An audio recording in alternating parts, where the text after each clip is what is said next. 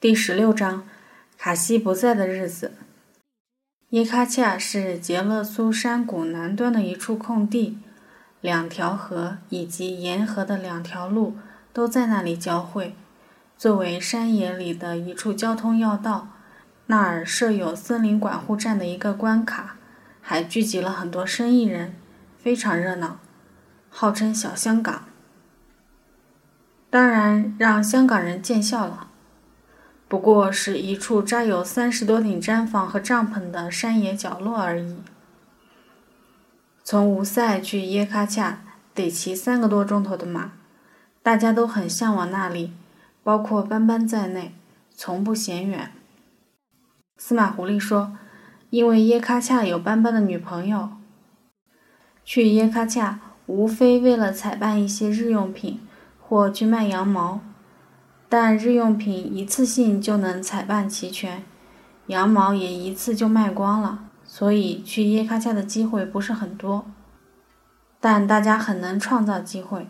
司马狐狸不知从哪儿听说，他的一个中学同学从外地回来了，正住在耶卡恰，于是硬缠着哈德别克同去。奇怪，又不是女生上厕所，非得搭个伴儿。卡西帕的鞋子坏了。脾气暴躁，一定要去耶卡恰买新的。而扎克拜妈妈一接到沙勒马罕捎来的口信，便立刻准备启程，也不管沙勒马罕究竟有什么事。可家务活那么多，哪能架得住大家三天两头的撂摊子？因此，扎克拜妈妈去耶卡恰的头一天晚上，顶多只睡了两个小时，忙了一个通宵，差不多做完了第二天所有的活。把两大桶牛奶全部脱脂了，又煮沸了，再沥干，制成干酪素。大家一起上阵，就着烛火干到凌晨一点才睡下。呜呼，太阳能灯坏了。而妈妈仍独自继续忙碌。半夜里睡醒，看到妈妈还在烛光中努力地捶酸奶、揉黄油。酸奶和黄油是准备烧给沙勒马罕的礼物。妈妈不在的这一天真是漫长又寂寞，加上又没什么活儿可做了，大家只好拼命睡觉。我睡了两个小时，卡西帕睡了三个小时，司马狐狸最牛，足足睡了四个小时。可是尽管这么舒服，大家还是更羡慕去了耶卡恰的妈妈。为迎接妈妈回来，这天下午，卡西额外把家门口五十米范围内的空地打扫了一通。似乎家里一有人出门，在家的人总会比平时更认真地收拾房子，好让出门人回家时感受到自己等待的心意。但山坡上四处都是深深的草丛，所谓垃圾，无非是些碎柴和土块，有什么可打扫的呢？再说，不是过几天就要搬家了吗？还扫什么？再一想，这可真是汉人的思维。对我们来说，搬家意味着舍弃，对他们来说，搬家是为了保护。在一个地方生活久了，难免对植被和环境有破坏。为了让大地得到休息和恢复，才不停的搬家。是啊，我们来到这个临海孤岛还不到一个月，附近的草地明显变薄发黄了。这天，卡西不但给房间和山坡大扫除了一番。还抽去所有花毡，搭到木围栏上，用木棒狠狠拍打了一番，把尘土拍得干干净净。拍完花毡，这姑娘把木棒一扔，往草地上一头躺倒，身子拉得直直的，舒舒服服的样子。好一会儿，突然开口说：“李娟，耶喀恰好得很，有温泉，有商店，我们以后也要去。”傍晚，妈妈在挤牛奶之前及时赶回来了。然而一回来就大发牢骚。原来沙勒马罕受有事出门的努尔兰夫妇所托，请妈妈去帮忙照料家中的婴儿。唉，本来妈妈还打算在耶喀恰好好串串门呢，结果小孩哭闹了一整天，只好费尽心思哄了一整天，什么也没干成。妈妈一边挤牛奶，一边生气地向我们模仿孩子哭的样子，挤着眼睛发出啊哈啊哈的声音。努尔兰家虽说也住在耶卡恰，但离热闹的商业中心还有两三公里远呢。总之，妈妈失算了，别说玩儿，连一颗土豆也没能买回来。亏他还特意打扮了一番，亏他昨晚通宵干活。不过此行还是有收获的。努尔兰的媳妇马伊努尔送妈妈一大块白白的肥肉，晚上又要吃包子。同去的斑斑怕是也受益不少，回来时肚子滚圆。妈妈结束耶卡恰之行后，卡西也开始蠢蠢欲动。两天时间内，他一共申报了五个理由，全都被司马狐狸一一驳回，但又不好恼怒。因为确实都是些鸡毛蒜皮的小事。最后经认真协商，两人决定分别各去一次。妈妈无可奈何。司马狐狸拉着哈德别克先去。他们回来后的当天晚上，卡西就开始打点行装。第二天一早就立刻上路了。当然，上路前一定要借走我的书包背着。然后又借走我的小梳子，他一边把梳子往口袋里揣，一边说：“谢谢。”在被放进口袋之前，我冲那把可怜的梳子深深瞟了一眼，心想：恐怕这是最后一眼了。另外，还狠狠抠了一大坨粉底霜往脸上抹，把脸弄得跟蒙了层塑料壳一样。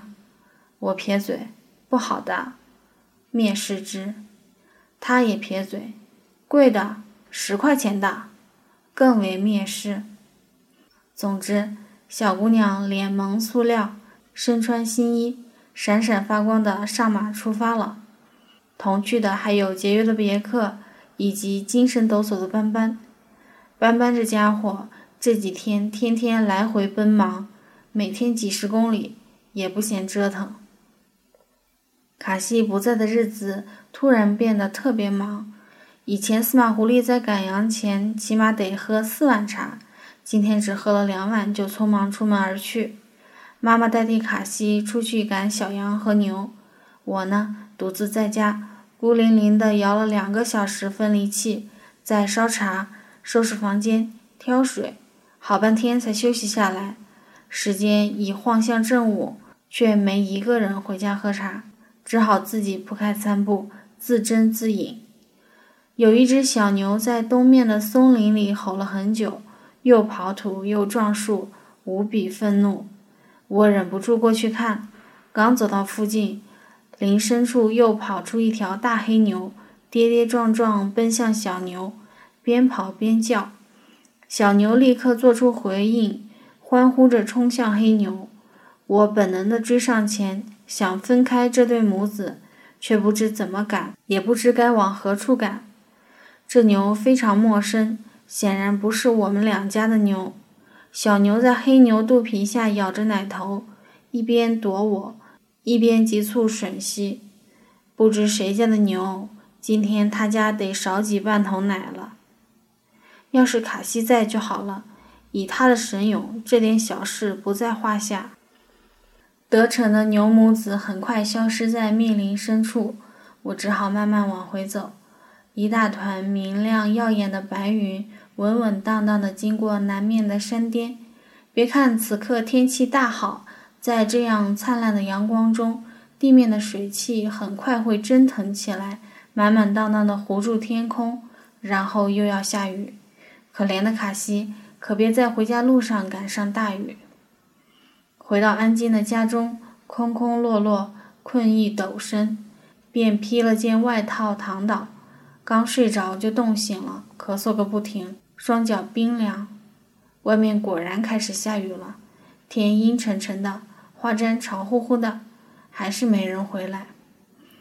正发着呆，突然司马狐狸低头闯了进来，身上扛着一大团羊毛，头发和衣服。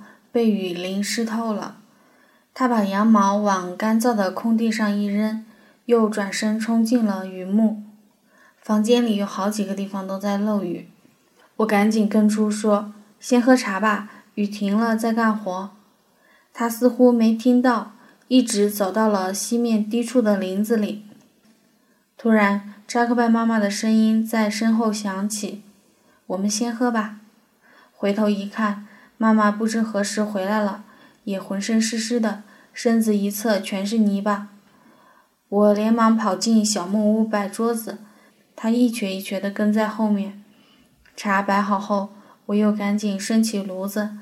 妈妈一边喝茶一边烤火，然后告诉我，在赶小牛时摔了一跤，却是没提摔坏了哪里，只是惋惜地说：“鞋子摔破了。”我一看，果然，右脚的脚帮子从鞋底子上撕开了一大截，补都没法补。这一跤摔得可真厉害。喝到第三碗茶时，妈妈突然问我：“上次换下来的红鞋子还要不要？”上次进城时，我买了一双新鞋，便把之前那双鞋尖处已经顶破了两个洞的红色旧鞋换了下来。当时想扔掉，但妈妈阻止了。搬家时便仍带在身边。我连忙把它找出给妈妈穿，但太小了，只能像拖鞋一样急着走。这时我又想起自己还有一双大靴子，是上次进城时特意找朋友讨来的一双旧鞋。因为鞋子大，可以多穿几双袜子，多垫两双鞋垫，保暖。于是又赶紧翻出来，这双妈妈倒能穿进去，但穿上后就拉不上侧边拉链了。但他还是很高兴的样子。这么旧的鞋子送人，真是很不好意思。我请他把鞋子脱下来，摸出司马狐狸珍贵的鞋油，细心擦了一遍，然后再让他穿。他踩着靴子在木屋里转了两转，非常满意，郑重地说：“谢谢。”我索性又把配这双靴子穿的一双还很新的厚羊毛袜也一并送给了他。他把袜子和那双旧红鞋放进一只袋子里，小心地收藏起来。踩着新鞋，高兴地出门干活去了。正准备撤桌子，司马狐狸也回来了，拎着羊毛剪。我赶紧沏茶，他掰碎了满满一碗干囊，泡在茶里，用勺子舀着，大口大口地吃了起来。吃过两碗之后，才开始慢条斯理地喝茶，并取来墨石，坐在床沿上磨起了羊毛剪。磨了一会儿。就转身喝几口茶，看来喝过茶后还得继续剪羊毛。雨已经停了，有一只牛慢悠悠靠近我们的院子，在栏杆外站了一会儿，四顾无人，开始在木桩上蹭痒痒，蹭啊蹭啊，蹭完脖子又转过身蹭屁股。要是卡西帕看到这情景，肯定会立刻冲过去赶跑他。可我看他蹭的那么舒服，实在不忍心。结果没一会儿，这个家伙就把桩子给蹭翻了，栏杆倒了一片儿。我还没赶呢，他自己先吓跑了。我只好过去把桩子扶正，用斧头敲了几下，使之重新坚固地立在地面上，再把栏杆扶起，修补了一番。卡西不在的这一天，临海孤岛额外寂静。我似乎也额外的闲，在山顶转了几圈，想了又想，回家拎了扫把，开始打扫院子。但又有什么可扫的呢？回家又把所有的锅子擦一遍，水桶都是满的，柴禾还很多。坐在木屋床沿上，左想右想，向后一倒，还是继续睡觉吧。虽然困意很足，但睡得并不实诚。花毡硬邦邦的，硌得肩膀疼，便翻个身换另外一侧睡。没一会儿，另一侧肩膀又疼起来，浑身发冷。要是晚上就好了，可以铺开被褥，踏踏实实的睡。迷迷糊糊中，觉得木榻上又多了一个人。睁眼一看，司马狐狸这家伙不知啥时候回来了，裹着大衣睡在旁边。门外天色很暗。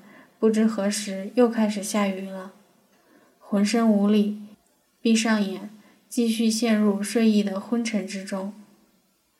彻底清醒过来，已是三点半了，雨也停了，司马狐狸还在睡。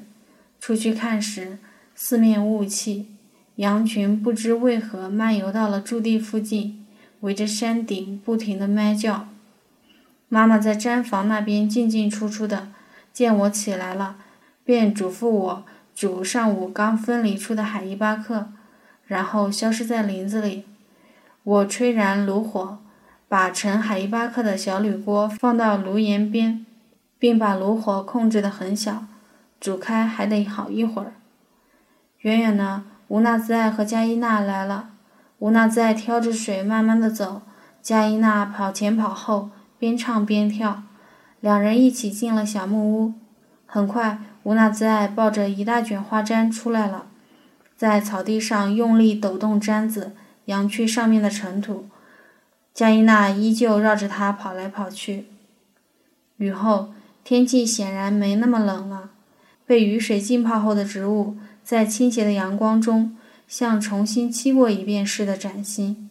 我们房顶上生满抽着长长草穗的植物，又浓又深，开着白花和黄花。爷爷家的屋顶则开着兰花，还高高的挑出几朵窈窕的虞美人。我们这边山头晴朗了，可南边群山雾蒙蒙的，水汽弥漫，几乎快要看不到了。然而，光顾着在门口东张西望，竟忘了房间里的海伊巴克，还是给煮沸了。一听到奶油漫到炉板上的滋啦啦声，赶紧冲进屋里端锅，但端下来也没有用，奶油还在源源不断的沸涌，流的一地都是。连忙用汤勺搅，搅也没用，这才想起海伊巴克非常粘稠。比牛奶更难止沸，而止沸的唯一的办法是加冷水降温。又赶紧加冷水。奶油在炉板上烧糊的味道极其难闻，一直到妈妈回家了还没有散去。对此妈妈很生气，唠叨了我半天。我早就听说哈萨克牧人很忌讳牛奶撒地，更别提牛奶的精华海伊巴克了，真是太可惜了。浪费了足足有大半碗呢，要是卡奇帕在就好了。他虽然比我更粗心大意，但应付这种事情还是很从容的。妈妈是五点回来的，人还离得远远的，就开始大叫：“李娟，李娟！”我一听就知道又有牛来房子附近捣乱了，冲出去就打。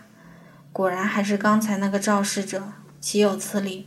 到处都是树，哪里不能蹭痒呀？和妈妈一起回来的还有小牛，马上开始挤奶了，可卡西还是不见踪影。妈妈也念叨了起来。系好小牛后，他站到山顶最高处的一丛爬山松边，手遮在眼睛上，向着北面的山谷看了好一会儿。这时又下起雨来。平时这个时候，卡西也总是站在那里视察领地，领袖一样叉着腰。当他拍一拍手，呼唤几声，远处的羊群就慢慢向坡顶蔓延，向他靠拢。那时，他像夕阳中的女王一样。虽然只是半天没见，突然那么思念，不但思念他，也思念他有可能会带回来的意外。一个外面的消息，或者一点糖果。奶牛通通回到牛宝宝身边，妈妈和莎拉冒着雨挤奶。今天牛回来的好早，如果没有意外，今天可以早早结束一天的劳动，早早睡觉了。可是偏偏羊又回来的好晚，天色很暗了才全部入栏。少了卡西，顿感做什么事都不顺。这一天，大家很晚才结束了全部的工作，坐进小木屋吃起晚饭来。母子俩议论着，认为今天卡西可能会在沙勒马罕家留宿。正说着，突然听到狗叫声，妈妈和司马狐狸一同放下碗，起身向外走。卡西回来了。马儿驮回来了一袋面粉和一只编织袋。司马狐狸把重物卸下来扛回家，卡西留在后面卸鞍子和嚼子，并给马系上马绊子。马背被面粉染得白白的。等他进了门一看，穿得非常少。我赶紧给他沏茶，并问他冷不冷，是不是被雨淋坏了？谁知他说他那边根本就没下雨。喝了一碗茶后，姑娘开始献宝，从编织袋里依次取出一大瓶葵花籽油、一瓶分离干酪素的药水。和两节二号电池。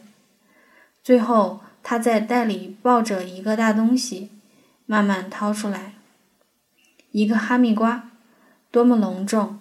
沙拉玛罕给的。妈妈立刻把瓜切开，一半放起来明天吃，另一半切成芽，一人分了两牙。嗯，太甜，太好吃了，我都啃到瓜皮了，忍不住还啃了很久。但卡西却只吃了最薄的一片，另外只把切瓜时掉落的一些碎屑捡着吃了，不由令人诧异。问他怎么了，他哀愁地冲我伸出舌头，一看舌尖上起了一小片水泡。他苦着脸说：“耶卡恰的哈密瓜，原来在那边已经吃得上了火了。”司马狐狸一整天没怎么说话。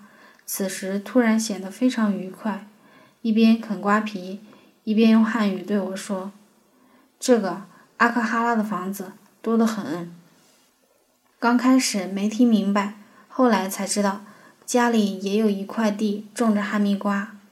哇，真厉害！这么高端的经济作物。要知道，在阿克哈拉，大家一般只种麦子、苜蓿和玉米的。我又问：“种了多少？”答：半亩，原来不是种来卖的。又问收了多少个？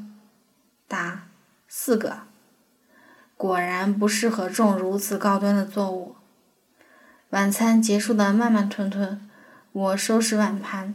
妈妈把炉火拔得旺旺的，让卡西坐到火炉前烤脚，并伸出脚展示今天刚得到的靴子。卡西一看。嚷嚷着也要穿一下，但却怎么也穿不进去。于是这双靴子仍然是妈妈的。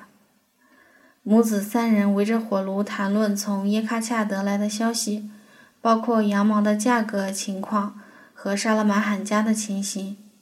当谈到与马乌列有关的一件事时，妈妈表示非常震惊，不停地说：“不，不。”我听着，大约是说有一个重大的活动会在一个很远的地方举办，但是太远了，去不了。为这事儿，大家感慨万千，又沉默了许久。直到睡觉时，卡西这家伙才舔着脸，慢吞吞地用汉语告诉我：“李娟，那个梳子，那个没有了，那个马不好，还怪马。”今天中午收拾厨房时，我特意为远行的斑斑留了两块馕，用剩奶茶泡在一个破盆里。为了不让牛羊给吃了，我把破盆藏进柴禾堆。睡觉前出门解手时取出来，轻轻地唤斑斑过来吃。看他吃的那么高兴，一副着实饿坏了的样子，不由得问道：“叶卡恰真有那么好吗？”